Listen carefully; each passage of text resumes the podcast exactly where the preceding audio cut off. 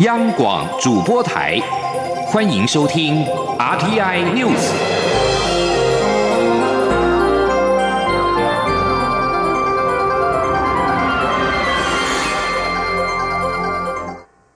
各位好，我是主播王玉伟，欢迎收听这节央广主播台提供给您的 RTI News。今天是二零一九年四月一号，新闻首先带您关注两岸焦点。国防部三十一号表示，共军两架歼十一战机在昨天上午十一点越过台湾海峡中线，并且进入台湾西南面空域。空军增派战机紧急升空拦截之后，共军飞回到中线以西。而根据了解，当时中共军机距离台湾仍有约一百八十五公里。针对共机飞越海峡中线，国防部表达严正抗议，并谴责共军的挑衅举动。此举已经严重冲击区域安全稳定，危害区域各方共享的和平福祉。陆委会指出，共军此举印证了中共对台工作软硬兼施的双面性。国人应认清当前台海情势严峻，保持高度忧患意识，千万不可因为中共对一部分国人施以小惠，而对中共抱有不实的期待与幻想。而外交部在昨天晚间也在官方 Twitter 发文表示，中共违反两岸长久以来的默契，这是刻意鲁莽挑衅的行为。总统府发言人黄崇彦在昨天晚间也表示，中共如此做法是对两岸现状的公然破坏，中华民国政府给予强烈谴责，也提醒中国作为区域的一员，应停止此类危害区域和平福祉的行为，不要成为国际的麻烦制造者。民进党籍外交及国防委员会立法委员王定宇表示，共军此举如同喝醉的壮汉，不断的在易燃物旁边抽烟，威胁的不只是台湾的安全，更让韩国、日本以及驻日美军受到威胁，俨然成为印太地区的麻烦制造者。相信美军印太司令部会有所回应，强化安全联盟。而针对中共战机跨越台湾海峡中线的背后企图，解放军专家齐乐毅认为，一是以机制海来回应美国军舰近来正常且定期的频繁穿越台海；二是不排除刻意将海峡中线模糊化。针对中共军机飞越海峡中线，齐乐毅表示，其对台湾的影响主要是心理层面，而更重要的是战术作为背后的军事与政治意图。从制海作战角度来看，齐乐毅表示，共军针对的对象当然是美国军舰。他表示，美国军舰近一年来频繁进出台湾海峡，甚至连海岸警卫队的海巡舰也通过台海，中共势必有所回应。至于政治意图，齐乐义表示，未来的观察重点在于中共是否会有一搭没一搭的派遣战机穿越海峡中线，间接行塑海峡中线是不存在的，也就是将海峡中线给模糊化。至于关注的是贸易的问题。中央银行日前示警，美中贸易战之下，如果中方扩大对美国进口，台湾半导体恐怕受到最大的冲击。不过，台经院学者指出，台湾半导体一一线厂商强调客制化服务难以被取代，加上美方高科技禁令持续，谈冲击可能还言之过早。请听央广记者谢嘉欣的采访报道。美中贸易战持续，尽管双方协商近期露出曙光，紧张情势趋于和缓，不过战火仍未正式画下句点。中央银行日前在里监事会会后记者会发布的参考资料也示警，台湾仍需审慎应应可能的转单效应及供应链重组。且中方若承诺增购美国产品，可能对台湾出口到中国大陆产品产生排挤效应，尤其半导体可能会受到最大的影响。不过，台经院景气预测中心主任孙明德受访表示，我国半导体未必会受到冲击。他说明，台湾、韩国、美国半导体产业发展形态不同，韩国擅长低润，美国是做上下游垂直整合在一家公司。至于台湾，则是将半导体产业拆成晶圆 IC 设计、封装测试、代工制造等，且向台积电等台厂提供客制化服务，难以被取代。他说：“那特别是我们的台积电这一类厂商，很多都是量身定做、客制化的服务。所以你说，呃，如果因为关税的问题，他去跟美国采购，然后不跟台湾买，我觉得可能未必是像央行讲的那么简单能够替代。第一个是因为。”台湾的厂商这种客制化的服务不是美商的强项。孙明德也提到，美方担心将高科技产品卖给中国会帮助中方培养实力，因而寄出禁令。另一方面，美方产品也不见得完全与中方需求吻合，因此要说冲击台湾半导体产业，可能还言之过早。至于贸易战持续，经济部几乎每周都有台商回流的好消息，孙明德表示肯定。他指出，贸易战打得越凶越久，台商回流意愿就会越来越高。政府趁此机会试出各种诱因，吸引台商回来是最佳时机。否则，台商与资金可能就会流往东南亚或其他国家。中央广播电台记者谢嘉欣采访报道。继续关注的是人权议题。香港在三十一号有上万民众走上街头抗议政府计划修订逃犯条例，让当局可采取个案方式向没有引渡安排的国家或地区移交逃犯。他们担心这将有损个人自由以及香港的国际商业中心地位。香港政府二月间宣布将提出逃犯条例修订草案，内容包括授权行政长官将逃犯移交给现行引渡协议未涵盖的司法管辖区，包括中国大陆及台湾。抗议活动主办单位表示，有一万两千人参加示威，警方则估计有五千两百人参与。曾经表示自己在二零一六年遭到中国派员逮捕的书店老板林荣基向群众表示，香港民众都必须承担这条条例的负面后果，这恐怕让个人自由受到限制。港府在上周表示，预定四月三号将逃犯条例修订草案拟交给立法会，部分立法委员。立法会议员以及法律和维权团体都强烈反对这项修订草案，他们担心北京共党领袖可能加以利用，危害香港的司法独立。香港一九九七年由英国归还给中国时，获得保证可享有高度的自治与自由，自当时以来一直没有将逃犯移交给中国大陆的正式机制。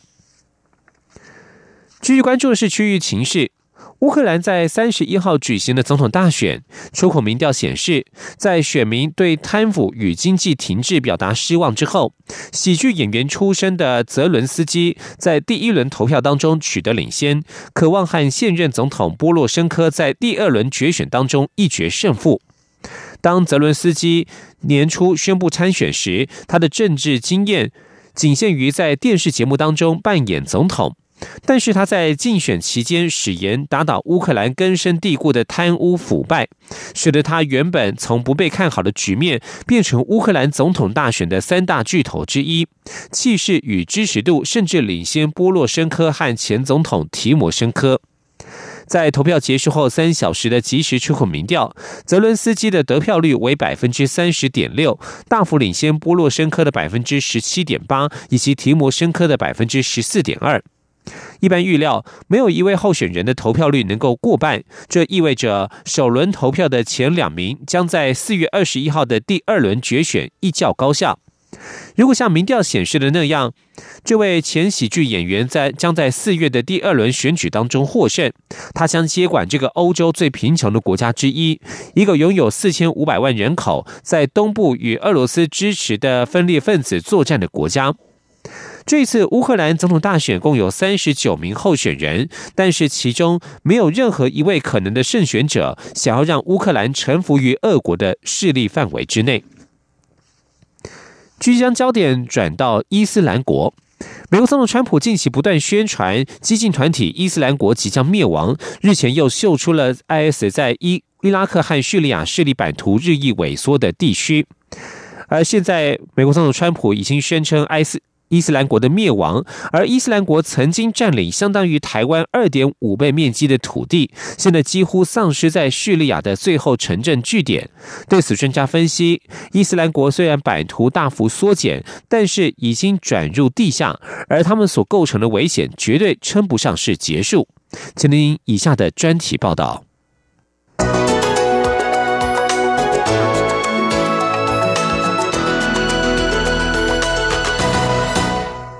二零一四年七月，激进团体伊斯兰国，也就是 IS 的领袖巴格达迪，透过一卷录影带在世人面前现身。片中的他来到伊拉克第二大城摩苏尔的地标努尔大清真寺，下令全球穆斯林服从他。时至今日，努尔大清真寺已经回归伊拉克政府之手，巴格达迪下落不明。IS 成立的哈里发国最后据点，也就是叙利亚巴古斯镇，也遭到清剿。从崛起到失败，IS 在这六年期间让全球为之震撼，更为全球政治局势带来彻底的改变。在二十一世纪开始之初的十年期间，IS 只是另外一个恐怖主义团体盖达组织在伊拉克的分支。他们曾经发动叛乱，让伊拉克一度濒临内战，最后遭到美军与地方民兵的收拾。然而，他们气数未尽，剩余的部众，二零一三年再以 IS 的名义，由领袖巴格达迪带头卷土重来。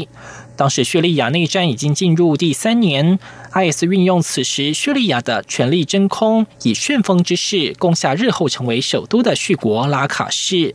隔年六月，连伊拉克第二大城摩苏尔都沦陷，IS 正式宣告成立实行严格伊斯兰教法的哈里发国。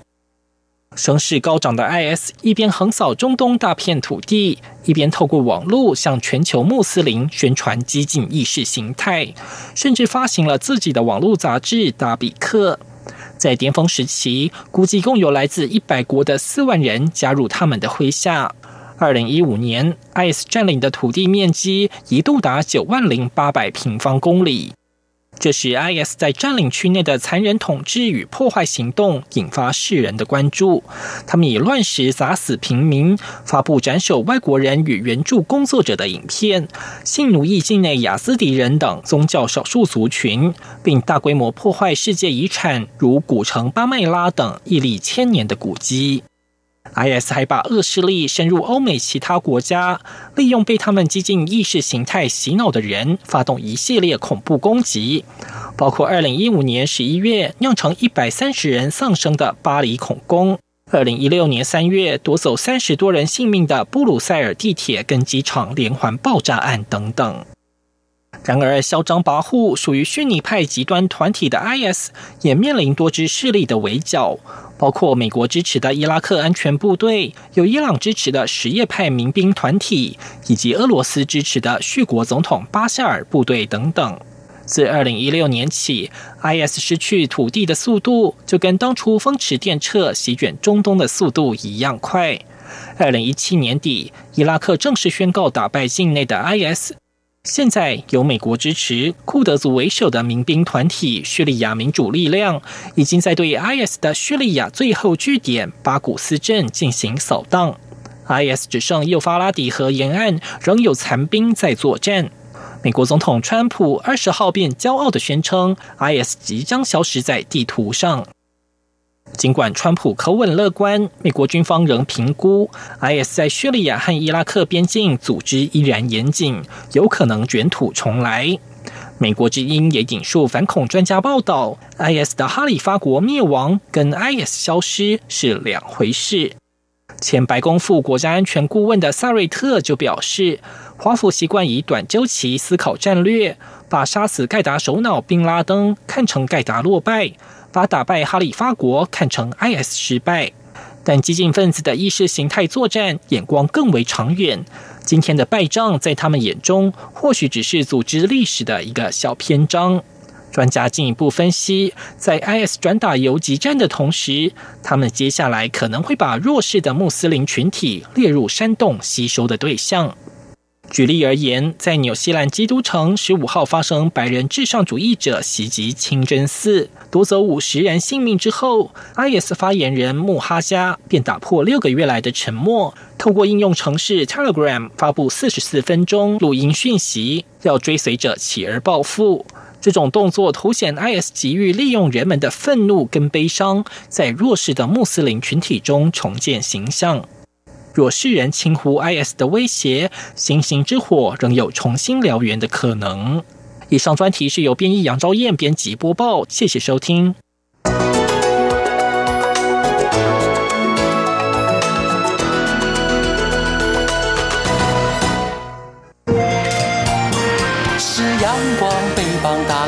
世界之窗是阳光翅膀，环绕着地球飞翔。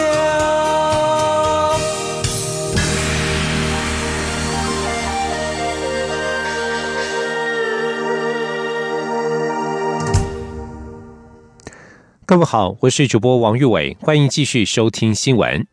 二零二零总统大选在即，蔡英文总统却在党内初选阶段就面临前行政院长赖清德的挑战。三十一号，蔡总统南下高雄面对支持者时，除了强调他从两千零八年接任民进党主席到二零一六年担任总统以来，始终坚持国家主权，即使面对中国的压力，但是蔡英文从来没有让步。总统也呼吁改革已在持续，不能够停下来。请听央广记者吴丽君的采访报道。前行政院长赖清德宣布挑战二零二零总统大位，直接威胁早已宣布准备竞选连任的蔡英文总统，也让民进党这次的总统大选从初选阶段就陷入应得之争。尽管党内高层积极斡旋，连副总统陈建仁都在日前宣布只做一任，就是希望促成蔡赖配，避免党内分裂。不过赖清德似乎不为所动，三十一号。继续他的签书之旅。同一天，蔡英文总统则在总统府秘书长陈菊及行政院副院长陈其迈的陪同下，前往高雄文恒殿参拜。随后，总统也在上百名支持者热烈欢迎下，强调他从两千零八年接任民进党主席，到二零一六年带领民进党打赢总统选战，担任总统以来，始终坚持国家主权，即使。面对中国的压力，也从未让步。总统说：“，从来没有让步，从来没有在主权的问题上让步。”总统也表示，这一路走来，他遇到很多困难，很多人攻击他，甚至希望他不要再连任。但是改革已经持续，不能停下来。总统说。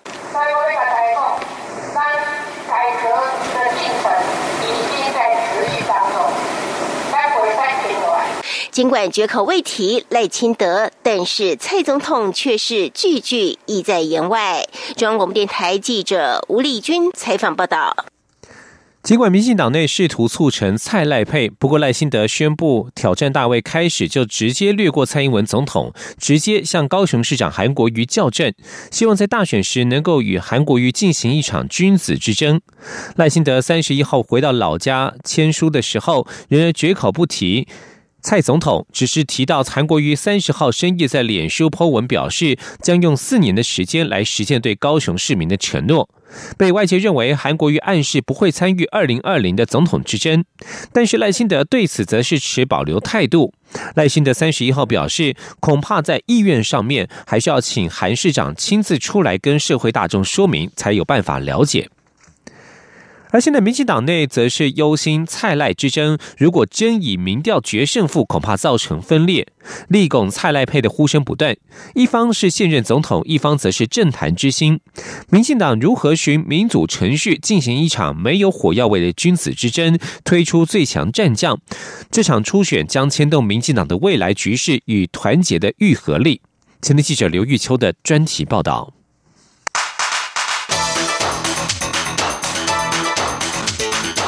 专题报道。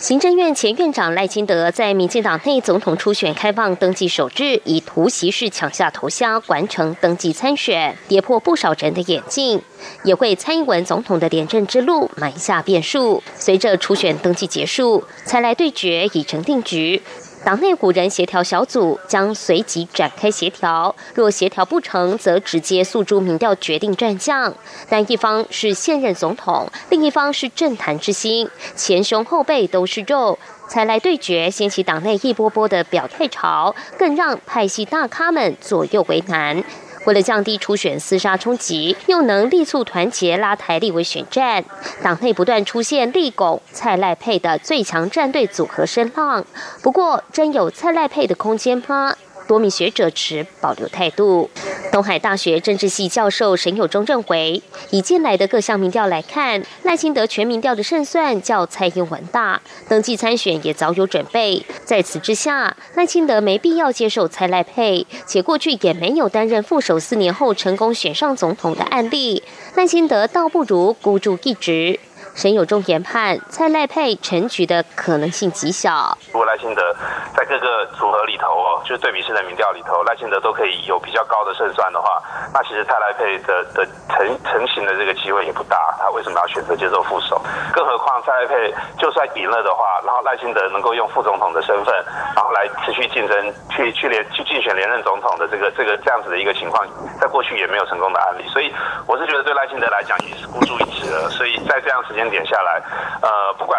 目前看起来了，他接受蔡来佩的评估的几率，我个人会认为不高了。十大政治研究所教授范世平的分析也指出，赖清德应有做过内部民调，对于自己的出现有相当的把握。进而让他违背挺英承诺投入初选，这让赖清德不可能妥协接受蔡赖配。范世平甚至建议，民进党内五人协调小组应做的是协调出双方都能接受的民调方式、游戏规则，而不是劝退任何一方。赖清德会去妥协的可能性不大。如如果要蔡赖配，那我才有赖清德，我我干嘛出来的？我觉得党内其实也拱蔡赖配的声音，当然过去之前也有了，可是没有那么大啊。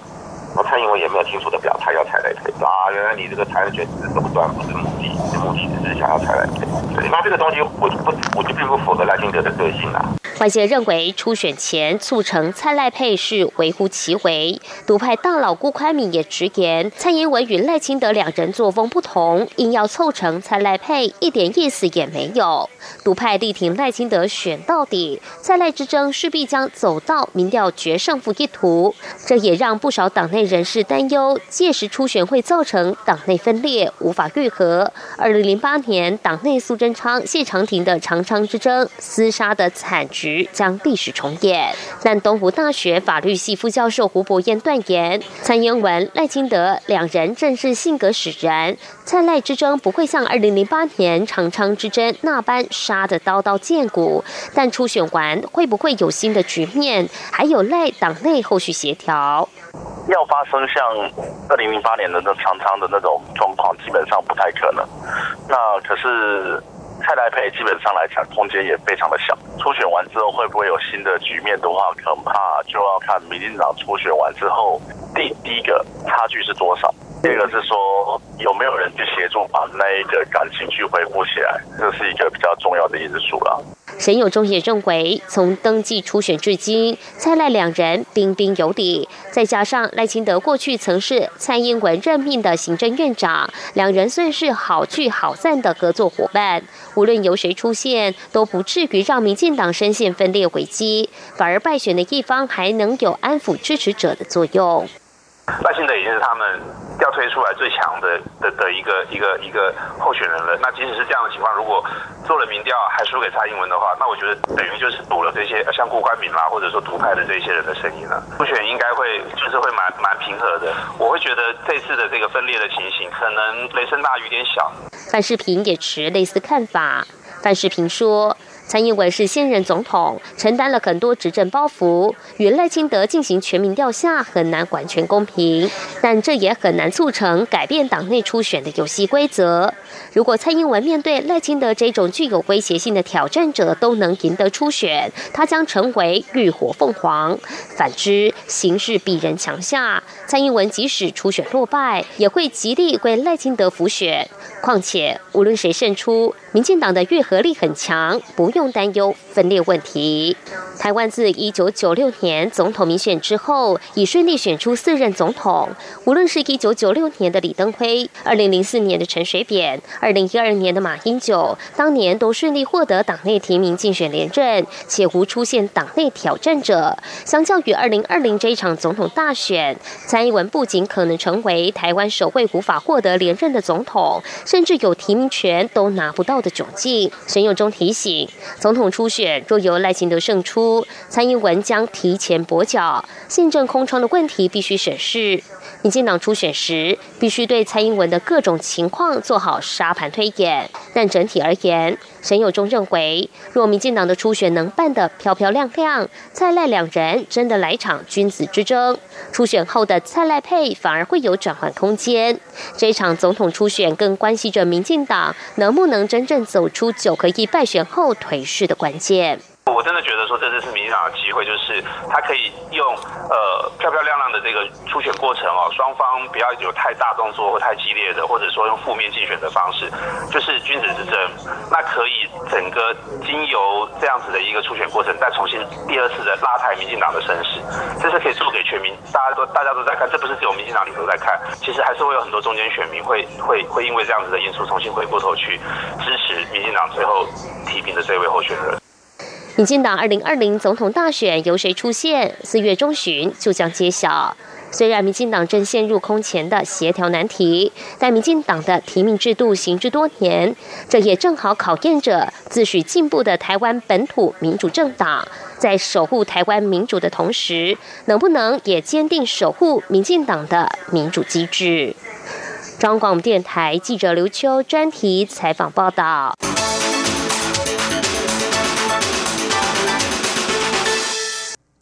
继续关注的是台湾的金融创新。金管会正在研拟 STO 证券型代币发行管理办法。金管会主委顾立雄三十一号指出，破险金额达新台币三千万元以上，必须进行金融监理沙盒实验。若实验成功，就会修法核发另类执照，成为 STO 小型交易所。不过，他也强调，三千万元的门槛只是初步规划，四月将召开公听会，听取各界意见。今天记者谢嘉欣的采访报道。